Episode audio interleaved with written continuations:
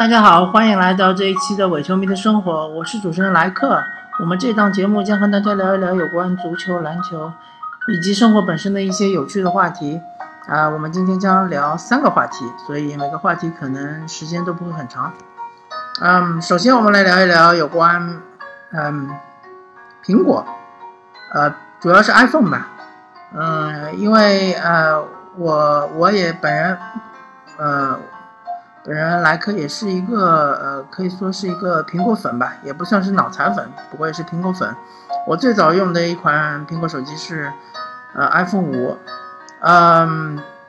也许我不算是特别呃经典的或者是特别骨灰的呃 iPhone 玩家，因为我记得呃我我当时目力可及的最早使用 iPhone 的人应该是用 3GS。不过那个人应该不是呃中国人，应该是个外国人。那中国人我看的最多的、最早用的应该是四。呃，就我个人体验来说，呃，五当时的卖点就是比四大，比四 S 大。呃，然后其他的话可能就性能上提高一点，然后屏幕就是更好。呃，屏幕可能比原来的四要用的更好一点。呃，然后我记得五 S 的话，应该就是一个比较，呃，嗯，大幅度的提升，就相当于四 S 和四之间的这个差别。五 S 的话，一个是呃实行了指纹识别，还有一个就是说，呃，它的那个土豪金，土豪金当时其实是呃，呃，被看作是更倾向于呃讨好中国的。这个呃消费者，因为我当时记得土豪金的话，刚刚上市的时候，土豪金的价格是明显要高于其他的呃颜色的那个同样的五 S，然后嗯五 S 的话，一个就是说它的呃呃，我记得它的卖点应该就是呃指纹识别，因为指纹识别现在我我我目前还在用，呃。还有就是它的这个性能也是比五有一个比较大的飞跃，呃六的话我记得很简单，就是当时那个广告 bigger than bigger，逼格又高一层，其实就是尺寸又大了。呃六的话还有六 plus，啊其实就是尺寸变大了。而六 S 和六 S Plus 呢，其实嗯好像就是多了个 3D Touch。其他的话好像就是呃摄像头，呃像素提高了，提高到好像没记错的话应该是提高到一千，呃还是八百啊，我记不太清楚了。啊，然后现在又到了七七的话，其实 呃被大家吐槽的就是最大的变化吧，就是一个就是说啊尺寸没变，但是它那个呃取消了三点五英寸呃三点五毫米的那个耳机插口。然后，嗯，它采取了双摄像头，嗯，还有就是它的屏幕，啊，还有它的续航能力增强了，其实都是一些小的变化，并且它推出了那个无线耳机。其实无线耳机，我个人觉得这个是无所谓的，呃，可能对于苹果，对于 iPhone 来说，无线耳机最大的作用就是说它可以打电，呃，就是说可以做一些，呃。线控的那种操作，我因为我没用过无线耳机，我不知道怎么操作。因为苹果自带的耳机和外面买的那种第三方耳机，唯一的区别就是说，苹果自带的耳机可以有音量上的操作，可以有电话接听的操作。那我相信无线，呃，苹果的无线耳机和呃外面卖的那种普通无线耳机的区别，应该也是在这里。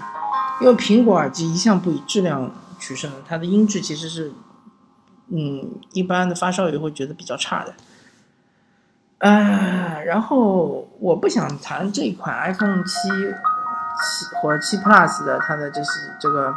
对它的这个感受或者是点点评测评什么的，因为这不是我的专长，我也不是很专业，然后也很多已经很多这个媒体已经报道了，所以我就想谈谈通过这个苹果库克上台了之后啊，其实恰巧。iPhone 五就应该是库克上台推出的第一台 iPhone。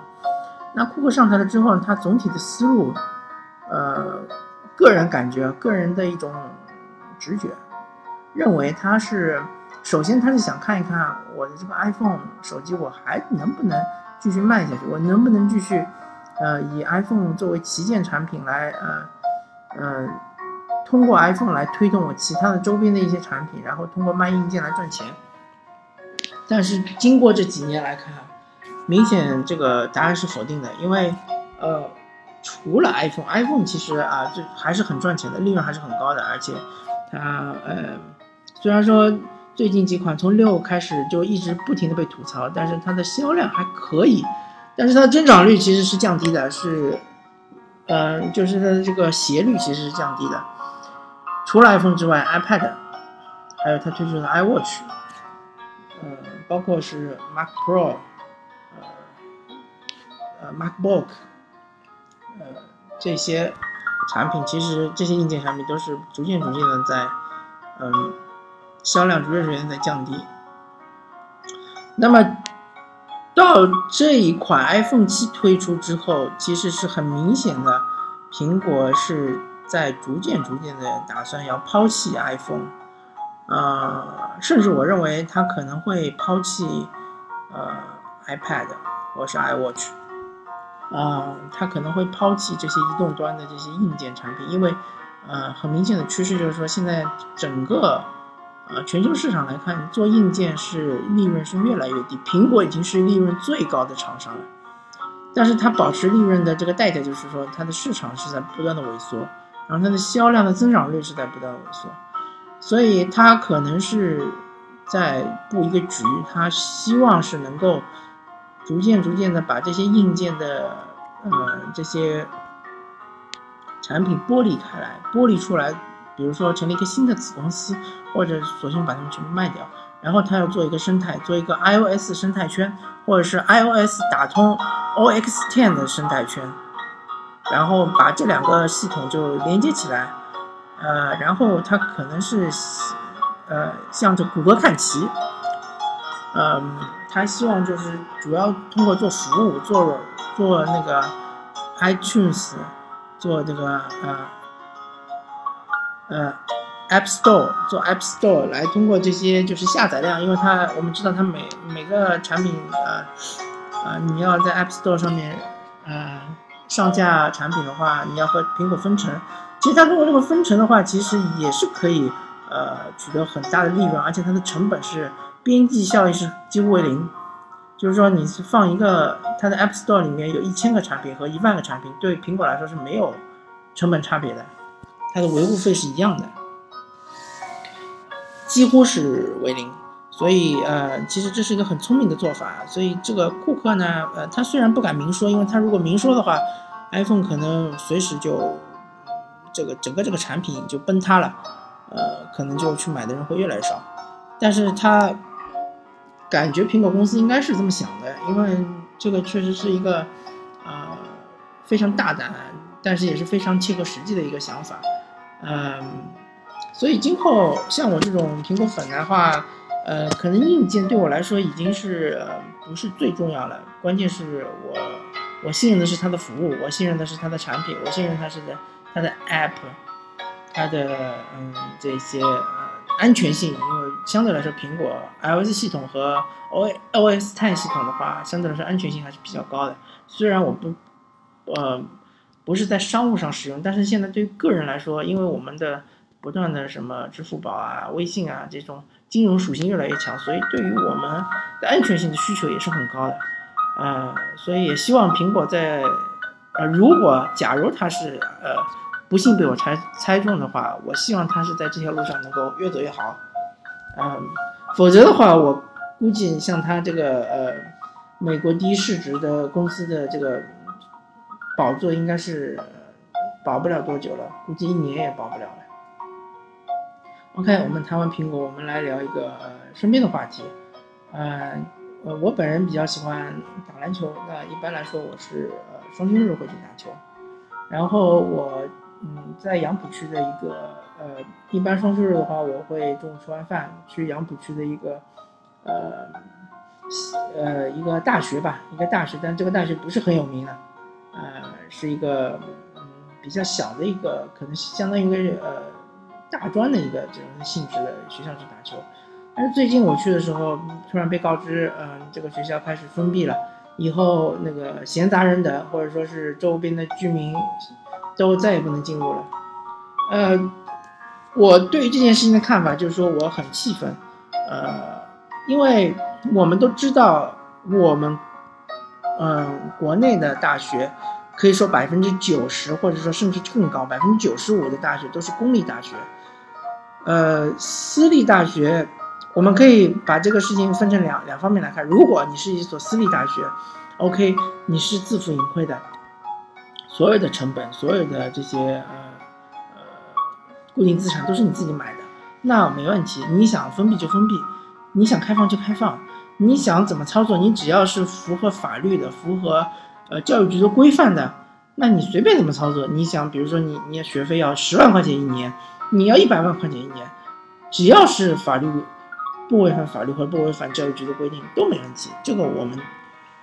也都没有意见。但是你是一所公立大学，公立大学的意意味着就是说你的大部分的支出是靠财政支出，是国家给你的钱，国家的钱是哪来的呢？国家的钱大多数是税收，税收就是我们。居民就是我们每一个公民，呃，创造出来的财富，然后一方面是公民所得税，一方面是企业所得税。那这个国家其实就是所有公民的一个呃团体集合体。如果说你的你整个的开销，你的这些固定资产，你你的这些建筑，你是靠我们的税收来呃。来呃开销的话，来呃作为成本的话，那难道你不应该对于所有的呃公民嗯开放吗？难道你不应该把你的这些闲置的呃器材，比如说一些足球场啊、篮球场啊，或者是一些呃体育器械啊，难道你不应该开放给我们？难道你认为只有那些呃呃？付了学费的那些学学生才是，嗯，怎么说？对你对你们来说才有资格可以使用这些器械吗？呃，我个人认为，呃，虽然说我们要承认学校是要独立，是一个独立的呃机构，呃，我的意思是说学术独立，就是说尽量不要和政府有任何的牵连，然后学术方面是绝对独立。管理上面也可以有部分独立，但是你的这些硬件设施，你的这些固定资产，绝对都是我们的血汗钱建起来的，绝对不是一不是你学校自己拿钱出来的。如果即使有你，即使某些学校，比如说它有自己的一定的这个经济收入，那这也是一小部分，或者说你有本事，你不要拿财政支出，你你不要拿财政补贴。你有本事，你都是靠自己的这些收入来自己搞搞学校，那我是没意见的。你要愿意怎么封闭你就怎么封闭，你愿意怎么搞你就怎么搞。但是你你是拿拿着我们国家的钱或者我们政府的钱。来建这些建筑，来建造这些设施、硬件设施，难道你不应该向我们所有的公民开放吗？至于你里面的安全性的问题，当然我们要考虑安全问题，对吧？我们不能够说因为开放了之后，然后里面出现一些什么刑事案件之类的，那这是你自己的问题，对吧？你就应该自嗯做好对于学生的保护，对于里面参与活动的一些公民的保护，难道？你这个公共场所，我们在里面进行活动的话，你不应该有一些这种保护措施吗？这是一个基本的法则。所以说，我认为我们至少我在魔都生活了这么多年，我认为我们那些大学所谓的大学的一些所谓的理由，随随便便就关闭学校的这个，就呃全封闭式的大门一关，什么闲杂人等。禁止入内这种说法都是错误的，都是没有道理的。你看一些国外的那些大学，对吧？牛津大学、剑桥大学、耶鲁大学这些好的学校，或者是不要说一些特别好的学校，一些普通的公立大学，它都是对外开放的，甚至它的一些宿舍什么的也都可以进去的，没有理由你说因为安全性的问题你就把学校给呃封闭起来。这些设施说到底。不是你学校拥有的，是你学校通过我们的一些普通公民的一些税收和我们普通公民创造出来价值的一部分，通过这些来买的。然后你这个学校也不是一个私人企业，所以你没有权利把这些东西都关起来不让我们使用。这个我觉得从法理上来说是，呃，完全是，呃，不合理的。嗯，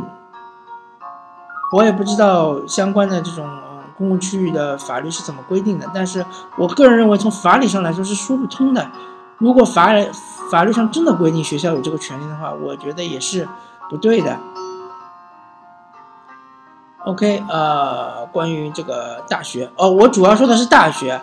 呃，如果说你要说高中、初中或者是小学，特别是小学、幼儿园这种呢，是一种特殊的情况，因为大学里面的学生，不管学生也好，老师也好，大多数都是成年人，都是嗯有有自主能力的人，或者也有保护自己的能力的人。那如果是小学和幼儿园的话，那当然是需要封闭的，因为毕竟里面的，呃，大多数的学生都是一些未成年人，呃，当然也包括初中，啊，如果你硬要说的话，高中也是应该包括在里面。那些孩子都是未成年人，未成年人的话，我们当然要应，呃，对他们要进行就是，呃，更加严格的保护，对吧？呃，要把他们的安全放在第一位。但是大学你真的没有理由，大学里面的大学生都是一些。成年的自由人，他们都有自己的生活，都有自己的呃活动，对吧？其实和外面的社会人没什么区别。大学生就是普通的公民。OK，嗯，对于学校的吐槽我就说到这儿，然后我们再来说一说呃一座最近被刷屏的城市沈阳。沈阳是呃辽宁省的呃首府。为什么被刷屏呢？因为最最近应该说是一个星期前吧，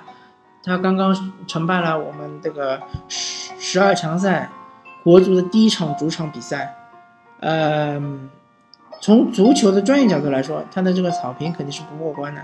他的草坪实在是嗯无力吐槽。嗯，全部都是感觉是比赛之前刚刚铺上去的，像地毯一样的，然后一踢之后草坪就飞起来了。这个对于球员的这个呃受伤系数是直线上升，是很容易受伤的，这个概率是很大的。因此，呃，所有不管是客队的伊朗球员还是主队的中国球员，都在比呃比赛现场就踢得有点缩手缩脚，然后动作也不太敢做，然后导致这场比赛的这个精彩程度肯定是大打折扣的。这个我们就不去吐槽了，我们就说一说，嗯，关于民生方面的了。沈阳肯定不是一座旅游城市，这是肯定的。但是它，呃，我们就不说，呃，接下来我可能我我的观点可能比较偏激，可能不像是某些正规的媒体说的，就是点到为止。所以我这边先要声明一下，我针对的绝不绝对不是沈阳市的普通的一些公民，或者说普通的老百姓，我针对是是政府，沈阳市政府的。某一些做法绝对就是说，赤裸裸的在向，呃，至少是全国其他的省份的，呃，潜在的游客，在跟他们说，你们不要来沈阳，我们不欢迎你们，请你们不要在沈阳消费，请你们有多远就滚多远。虽然沈阳市政府没有这样，在任何的这个呃宣传机构上面是这样的声明，但是我们看他们的做法。首先，嗯，整个这个嗯，他们的体育场奥体中心体育场在散场入场我就不说了啊，入场其实也是很混乱的，在散场的时候竟然只开了一个门，当然这些我都是从报道上看的啊，如果因为我没有亲亲身体验，呃，没有亲身在场体验，所以说如果报道是错的话，那我收回我所有说的对于沈阳的这些。呃，吐槽，但是我是基于报道，我是基于各种报道我看到的，我来说，他首先他退场的时候只开了一个门，说是为了保护伊朗球员的安全，保护伊朗球迷的安全，三万多个人啊，就从一个门出来啊，出来了之后，大多数人出来了都已经过了十点了。OK，然后他的地铁其实是在体育场的边上，很近。但是他过大家过去之后，发现就，呃，就发现就已经关门了。地铁是当时是说十点钟关门，所以说也不会延长。然后公交车基本上也都关门了，公公交车基本上也都停了。OK，那么三万多个人在一个体育场这里，你让他们怎么疏疏散呢？难道你这个政府你就没有想过，万一他三万多人在体育场闹事怎么办呢？警力都已经全部撤走了，对吧？只要只要他只要他的达到的目的就是说，你只要撤离体育场，其他事情我就不管了，好吧？警力都撤走了，那么。这些人里面有分成两种人，一种人就是说我已经订了酒店了，那么没办法，如果我叫不到出租车，那我只能走到酒店去了，对吧？还有一种人就是说我已经订了回各自省份的火车票或者是机票了，那这个就很惨，因为他如果叫不到车的话，他只能改签，那他就没有地方住，他因为他没有订酒店，他没地方住。所以说，不管是哪一种人，他们都呃，首先就是说，沈阳出租车司机叫载客，对吧？可能起步费就一百块钱，这就不说了。但是打到车的人已经是非常幸运的，还有一部分人是没有打到车的，那就更惨，那可能就几公里、五公里、六公里、十公里，甚至十几公里就走啊，只能靠走啊，两只脚走啊。那沈阳市，我觉得沈阳市政府就是，他就是这个意思嘛，就是说你们不要来沈阳。我们这个基础设施是不会因为你们游客而给你们做任何的，呃改变的，任何的这个呃，任何的这个加班加点啊，或者说我不会给你们提供方便的，所以你们不用来沈阳，我也不欢迎你们。我们沈阳人自己还服务不过来了，还服务你们这些外地人干嘛？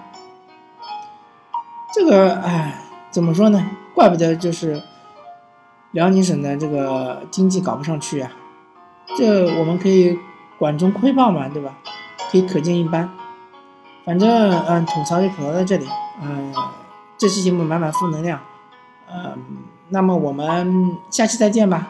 呃，拜拜，我是主任莱克。